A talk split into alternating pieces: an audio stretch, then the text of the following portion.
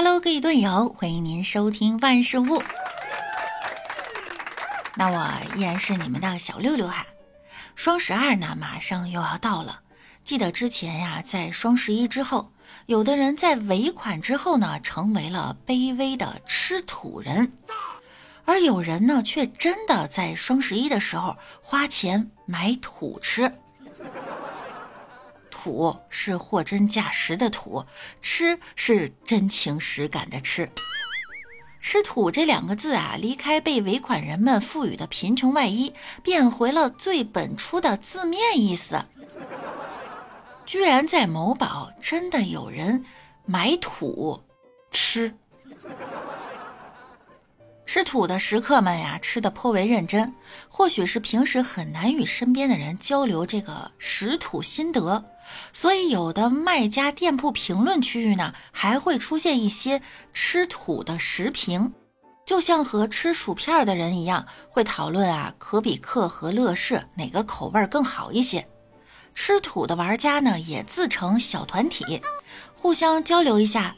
黄土、白土、灶台土，成品礼盒边角料，究竟哪个口感更好？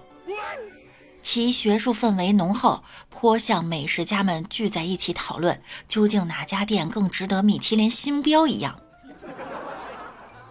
在形态上呢，这些成品哈有土条、土块、土月饼。产地上呢，往近看有国产的云南红土、新疆黄土；往远看呢，还有俄罗斯的白土。口感上有原土、灶台土、烟熏土、混胶泥。有人说，每次买土都像是在开盲盒，土质不稳定，味道不稳定。比如想吃烟熏味儿，结果放在嘴里啊，直发酸。在口感质地上呢，有人喜欢香香脆脆的薄土片儿，有人喜欢软糯一些的胶泥土。为了吃它，还要忍受吃橡皮糖一般的粘牙。今年四月份哈，在俄罗斯圣彼得堡举办的食用土展览中，各地的吃土人士齐聚一堂，带着自家名副其实的土特产来了一场交流盛会。据统计，在这次展会上出现的食用土种类多达四百余种。这种盛大的吃土食客交流派对，让不少网友有些摸不着头脑。毕竟吃土这件事儿，放在从前呢，是饥荒年代的迫不得已。当时没东西吃，大家可以吃土充饥。土呢，可以给他们带来强烈的饱腹感，却无法被人体吸收。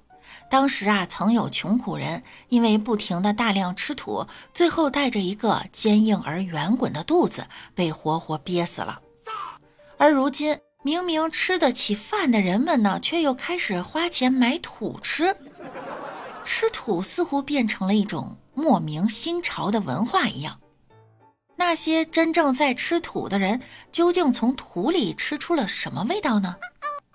有人用吃土作为猎奇主题搞直播，让大家聆听自己咀嚼沙土时的嘎吱声，为自己吸引了大批流量与热度。而更多的吃土人呢，其实并不高调，因为啊，他们是拥有异食癖的一群人。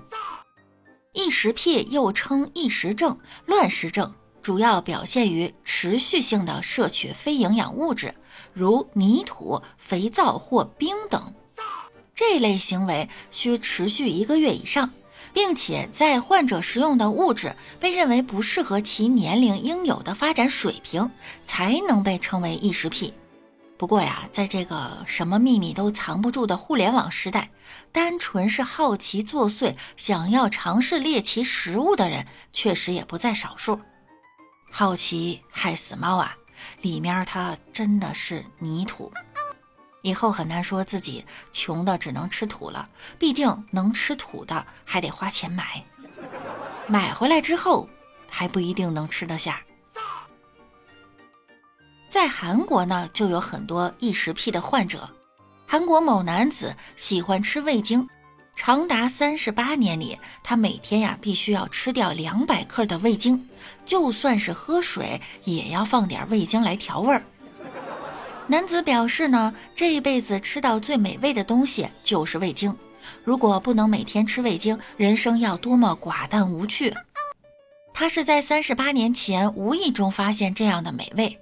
有一晚自己喝醉了，原本想给自己弄一杯糖水，没想到错把味精当成了白糖。喝下之后呢，从此味觉的新世界被打开。那日起啊，男子便每天开始食用大量味精。韩国人也真是奇葩哈！有人喜欢吃生牛肉、活章鱼、马肉、鸡肉刺身，还有一韩国男子喜欢将送进口的食物蘸上芥末。与其说是蘸呢，不如说是将食物当做配菜。他主要啊就是吃芥末。在他的饮食里，一口就可以吃完的米饭，他需要配四口米饭量的芥末。如果饭桌上没有芥末的存在，那么请放心，这张饭桌上也不会有他的存在。所以人送外号“芥末王”。还有一位人送外号“冰王”。某位韩国大叔每天吃十杯冰块代替饮水，连续吃了三十年，渴了就猛地来上一大口冰块，因此呢，人送外号“冰王”。看他咀嚼冰块的样子啊，好像就在吃饼干一样，咀嚼的声音嘎嘣脆。虽然很凉，但是他说呢，冰块能让自己快速提神。只要是觉得困了，他都会随时随地的来上一口，甚至在跑长途时也要一手开车，一手拿来一口冰块。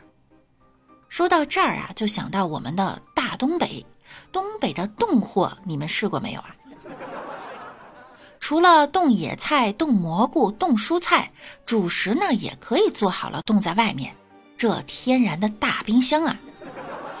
据说冻豆腐呢是东北人的最爱，许多人家呀都自己做豆腐，自己不会做的呢，也要用黄豆到豆腐坊上换上一盘，把豆腐切成两三公分长，送到屋外，用不了多久，鲜豆腐便由白转黄，冻透了。南方人搞不懂啊，说东北人好奇怪，好好的水果不吃，偏偏等冻坏了才吃。